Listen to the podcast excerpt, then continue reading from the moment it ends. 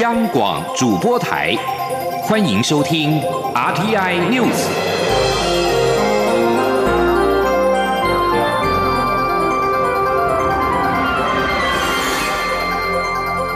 听众朋友您好，欢迎收听这节央广主播台提供给您的 RTI News，我是张顺祥。美国国务卿蓬佩奥日前表示，台湾不是中国的一部分。国务院十四号进一步阐述说。美国的一中政策与中国的一中原则明显不同。美国对台湾主权没有立场。国务院发言人答复媒体询问时，除了重申一贯的说法，提到《台湾关系法》与美中三项联合公报，并加上了时任美国总统雷根给台湾的六项保证。这些保证其中一项是美国对台湾主权的立场没有改变。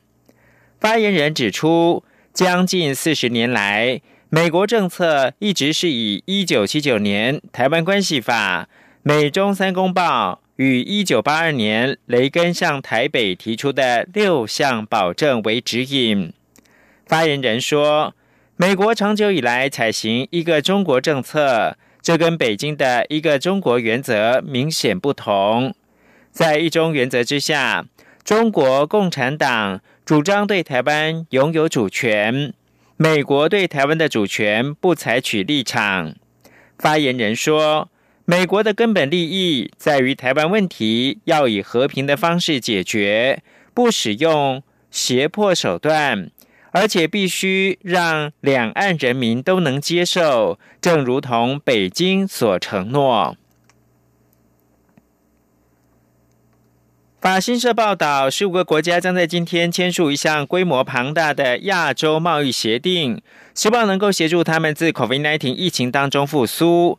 而这项协议也被视为中国扩大影响力之举，涵盖东南亚国家协会十国，再加上中国、日本、南韩、纽西兰和澳洲，一共十五国的。区域全面经济伙伴协定将成为以国内生产毛额 GDP 而言，全球最大的贸易协定。经过八年的谈判之后，这项协议终于将在十五号签署。这项降低关税壁垒，并且开放区域内服务贸易的协定，并没有包括美国在内。而身为区域全面经济伙伴协定。原始谈判国之一的印度，则以忧心中国或大举的倾销为理由，在去年退出了协议。然而，即使印度缺席，这项协议仍然是涵盖了二十一亿人口、十五个成员国的 GDP，合计大概占全球的百分之三十。中国则是区域全面经济伙伴协定为建立其领导秩序的机会。并且能够借此在未来强化与签署国的合作。驻美代表肖美琴致电美国总统当选人拜登的外交政策顾问布林肯，代表政府祝贺拜登跟副总统当选人贺锦丽。肖美琴也强调，台湾期待持续跟美国深化双边密切的合作关系。肖美琴十三号代表中华民国政府致电拜登外交政策顾问、前副国务卿布林肯，祝贺拜登以及贺锦丽胜选。双方交谈大概十五分钟。肖美琴在通话时提到，在共享的价值与共同的利益之下，紧密坚实的台美关系，并强调美国国会以及历任政府。对于持续强化台美关系的长期跨党派支持，肖美琴除了祝福交接团队之外，也强调台湾期待持续跟美国深化双边的密切合作关系。此外，肖美琴十四号用视讯对北加州侨胞演讲，谈到台美关系的时候，表示美国两党都对台湾友善。台湾在美国政坛是具有高度共识的议题。美国大选之后的台美经贸关系走向，根据外交部送达立法院的报告表示，美国总统当选人拜登曾经表示，美国需与国际社会合作对抗中国。由此可知，拜登政府将强调遵循规则的多边体系。目前美中对抗的态势仍将持续。美国总统大选，民主党候选人拜登胜出。立法院的外交及国防委员会明天十六号邀请外交部长吴钊燮。就美国大选之后台美经贸关系走向进行专案报告，并被质询。根据外交部送达立法院的书面报告表示，对于美中贸易议题，拜登在去年十二月民主党总统初选辩论当中表示，中国正剽窃美国的智慧财产，违反世界贸易组织规范。若美国不制定规范，将由中国制定。所以，美国需与国际社会合作对抗中国。由此可见，拜登政府将强调遵循规则的多边体系。目前，美中对抗的态势仍将持续。外交部表示，拜登团队主要的外交测试，前副国务卿布林肯在总统蔡英文宣布放宽美猪牛进口限制之后。第一时间就推文表示赞赏跟肯定，而该推文也获得拜登担任副总统时的副国安顾问瑞特纳转推，并称将与台湾建立更强劲的经济贸易关系，也支持台美共享的民主价值。身兼民进党主席的蔡英文总统今天上午出席小英杯慢速垒球锦标赛的开幕典礼。总统在致辞的时候，引述棒球好手王建民跟陈金峰的名言，表示：台湾面对疫情、经济、国际局势的挑战，只要沉着冷静，保持信心，一球一球的去投，就可以发挥最好的实力。请听央广记者王兆坤的采访报道。民进党主席蔡英文总统上午出席小英杯慢速垒球锦标赛开幕典礼。总统致辞表示，小英杯垒球赛迈入第八届，在充满挑战的今年仍能继续举办，让大家快乐打球、欢喜聚会，一切都是因为台湾防疫的成功。这个成绩值得大家共同来珍惜。总统指出，棒球与垒球比赛一样。好的成绩不是一两位球员的功劳，而是包括球员、教练、啦啦队发挥团队精神才能达成。他说：“像王建民就说过，一球一球的投。陈金峰说，球来就打。其实台湾面对各种的挑战也是这样子，不管是疫情、经济还是国际局势的变化，只要我们沉着冷静，保持信心，一球一球的去投，我们就可以发挥最好的实力。”总统致辞后为锦标赛开球，一连投出三颗球。还不时比出大拇指与参赛队伍热烈互动，希望大家享受这次比赛。比赛结束后更团结，为台湾打拼。中央广播电台记者王兆坤台北采访报道。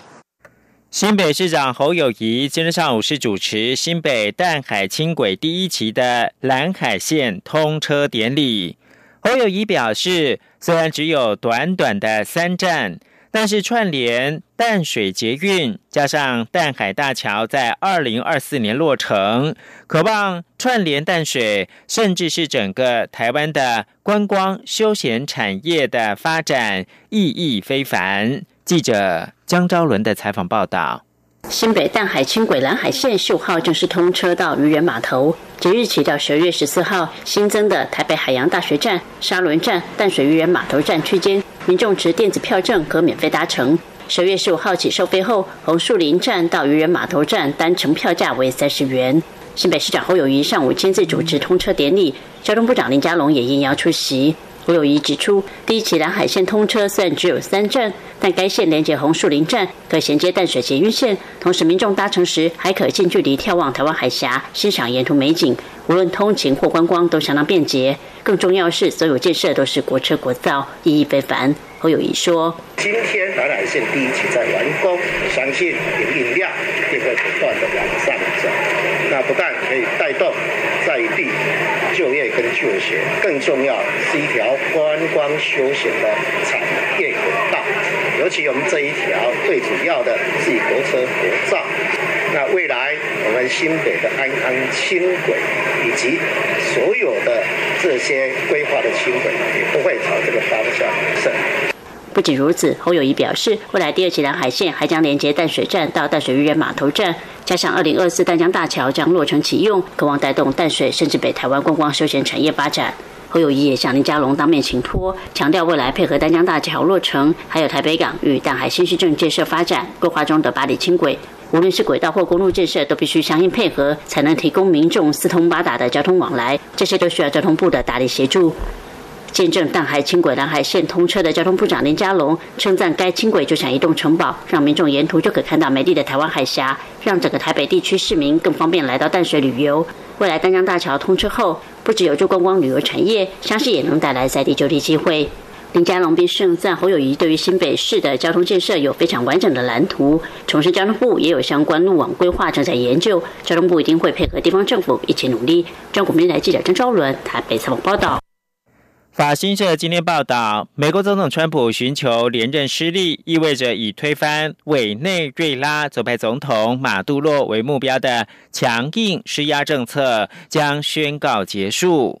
而拜登明年元月入主白宫，则渴望为政治解决委内瑞拉危机铺路。马杜洛跟川普政府关系紧张对立。他的第二个总统任期并没有受到以美国为首的大概五十国所承认。这些国家认为，反对派领袖瓜伊多才是委内瑞拉的合法领袖。川普扼杀委内瑞拉经济的制裁策略，包括了军事推翻马杜洛的威胁暗示。他经常警告，所有的选择都摆在台面上。然而，这项策略没有能够成功，马杜洛依然是掌权。在此同时，委内瑞拉经济却是民不聊生，人民忍受着恶性通货膨胀，以及食物、医药与包括了肥皂跟卫生纸在内等基本物资严重的匮乏。生活一度过得相对舒适的中产阶级，如今也遭受到饥饿之苦。数以百万的委内瑞拉人民被迫逃离自己的国家。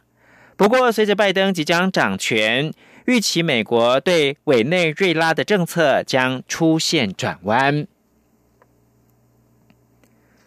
路透社十四号报道，就在美国各地州长致力因应 COVID-19 确诊病例激增，恐将导致卫生医疗体系陷入困境之际。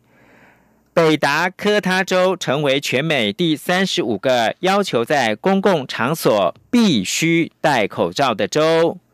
根据路透社的统计，北达科他州这个月加入其他三十八州的行列，通报了创纪录的 COVID-19 单日新增确诊人数，和其他十七州都创下了疫情死亡的新高。